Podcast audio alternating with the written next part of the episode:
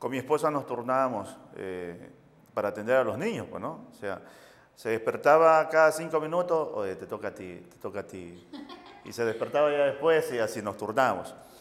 Y, era chévere porque sentíamos esa eh, responsabilidad de verlo inclusive crecer.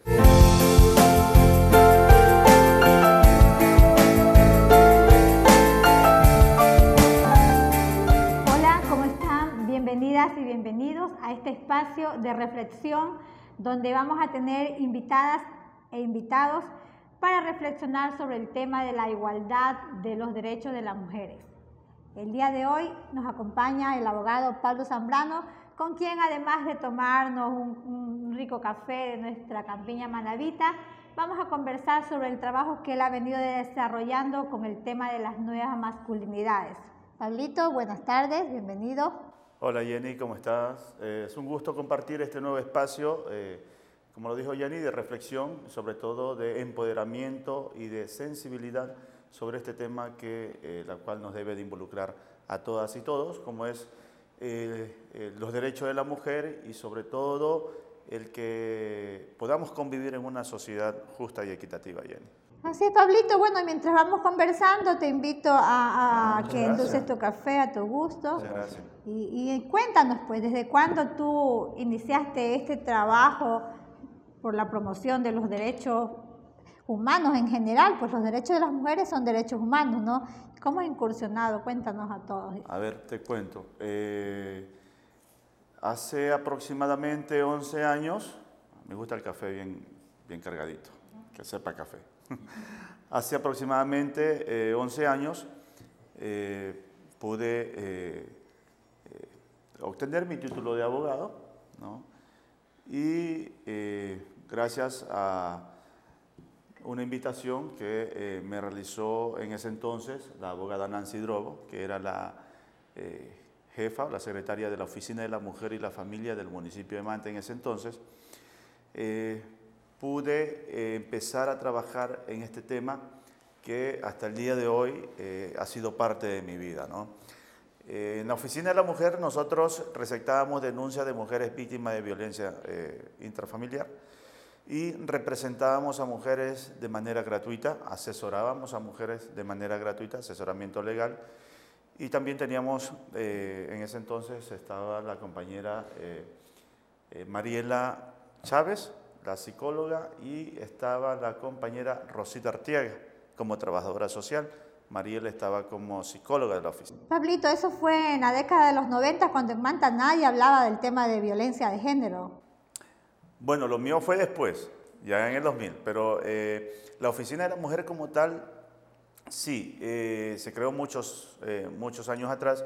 Justamente estaba al frente la compañera Zaida Villasís, que ahora cumple la función de jueza de jueza de, de la mujer, en las unidades judiciales. Sí, y conjuntamente con Nancy, ¿no? Entonces, como eh, podrás darte cuenta, y los, las amigas y los amigos que nos ven, que eh, las personas que están ahora cumpliendo esa función de jueza vienen de un proceso justamente eh, de un gran caminar por este, por este trayecto tan duro como es la lucha contra la violencia de la mujer y porque sus derechos sean también respetados. Así, Pablito, se han hecho muchas cosas durante todos estos años, se ha hecho incidencia, pero ahora hay un, tema relativamente nuevo, nuevo lo digo porque se está empezando a nombrar, ¿no? Y hay mucha este, controversia también. ¿Qué opinas cuando escuchamos decir las nuevas masculinidades, que mucha gente no está de acuerdo, mujeres, hombres? ¿Qué, qué, qué opinas? Mira, eh, en realidad es un, es un trabajo eh, duro que debe de nacer, considero, desde nuestros hogares. ¿no? Actualmente eh, hay un grupo ya de, de, hombres que estamos justamente trabajando porque nuestra sociedad, los hombres tengan las mismas responsabilidades que las mujeres. ¿no? Entonces, romper esos mitos que por años no, nuestra sociedad se inculcaron en los hogares, ¿no? de que si un niño coge la escoba, el padre se enoja o le arrancha la escoba, y cree que, el niño va a coger un rumbo distinto, ¿no? para no decir otra palabra. Y, creen que esas labores dentro del hogar son labores exclusivas de mujeres. ¿no? cosas como esas tan pequeñas, detalles tan pequeños, son los que dentro de nuestros propios hogares se deben de ir erradicando para ir formando eh, hombres con nuevas ideas, ¿no?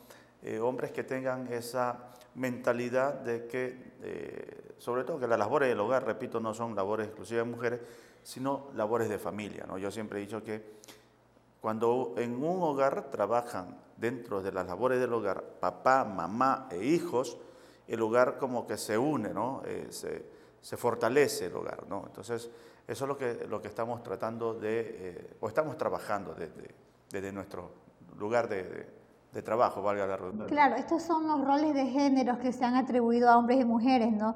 Entonces cada uno también somos víctimas de, estos estereotipos, de estos modelos que la sociedad ha ido fundando y que nosotros hemos ido adoptando sin, tener culpa inclusive, ¿no?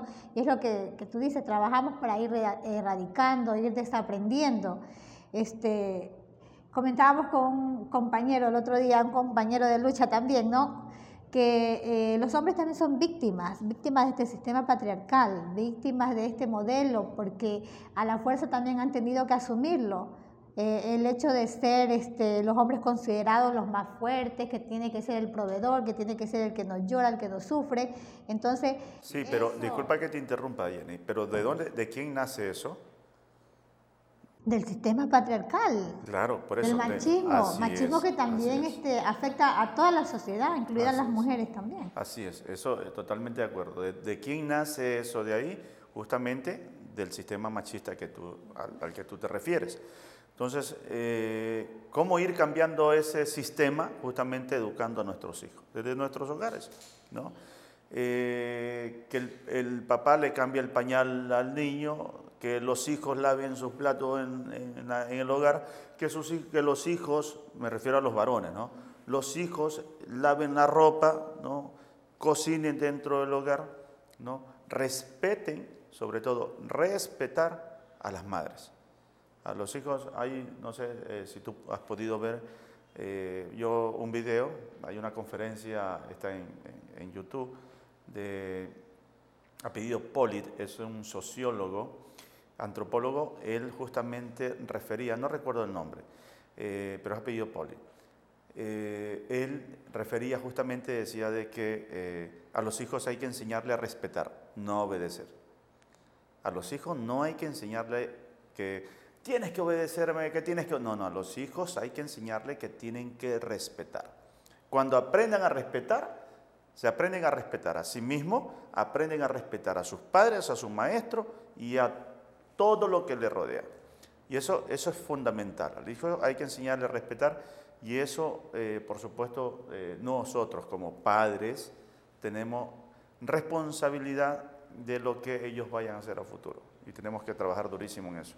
Así es, efectivamente, eh, hay que decirle a nuestras amigas y amigos que el tema de las nuevas masculinidades va a aportar va a aportar mucho a erradicar la violencia intrafamiliar, la violencia contra las mujeres y va a promover también esa paternidad tan anhelada que es la de compartir el cuidado del bebé, ¿no? Esta, este cuidado que se ha atribuido siempre a las mujeres. Entonces va a tener este hombre también la, la oportunidad de compartir más con su hijo, de vivirlo más, de sentirlo. Entonces va a ser un beneficio. Bueno, yo no llamaría oportunidad, sino obligación. No, porque eh, las oportunidades aparecen, ¿no? Pero las obligaciones están ahí. Y bien que tú has sacado esa palabra obligación también, ¿no? Porque también confundimos en los hogares que el hombre está ayudando, el hombre me ayuda, mi marido me ayuda. Entonces también desaprender, olvidarnos de esa palabra ayuda, porque también es obligación, es responsabilidad, ¿no? Eh, son justamente los tiempos de igualdad que, queremos promover y estamos promoviendo con todas las actividades. Y mira, te cuento una infidencia. Cuando nació, nació nuestro, eh, nuestros hijos, dos, varones, que tú los conoces, tú lo conoces, Jeremy, Paul y Pablo Josué. Con mi esposa nos turnábamos eh, para atender a los niños, pues, ¿no? O sea, se despertaba cada cinco minutos, oye, te toca a ti, te toca a ti.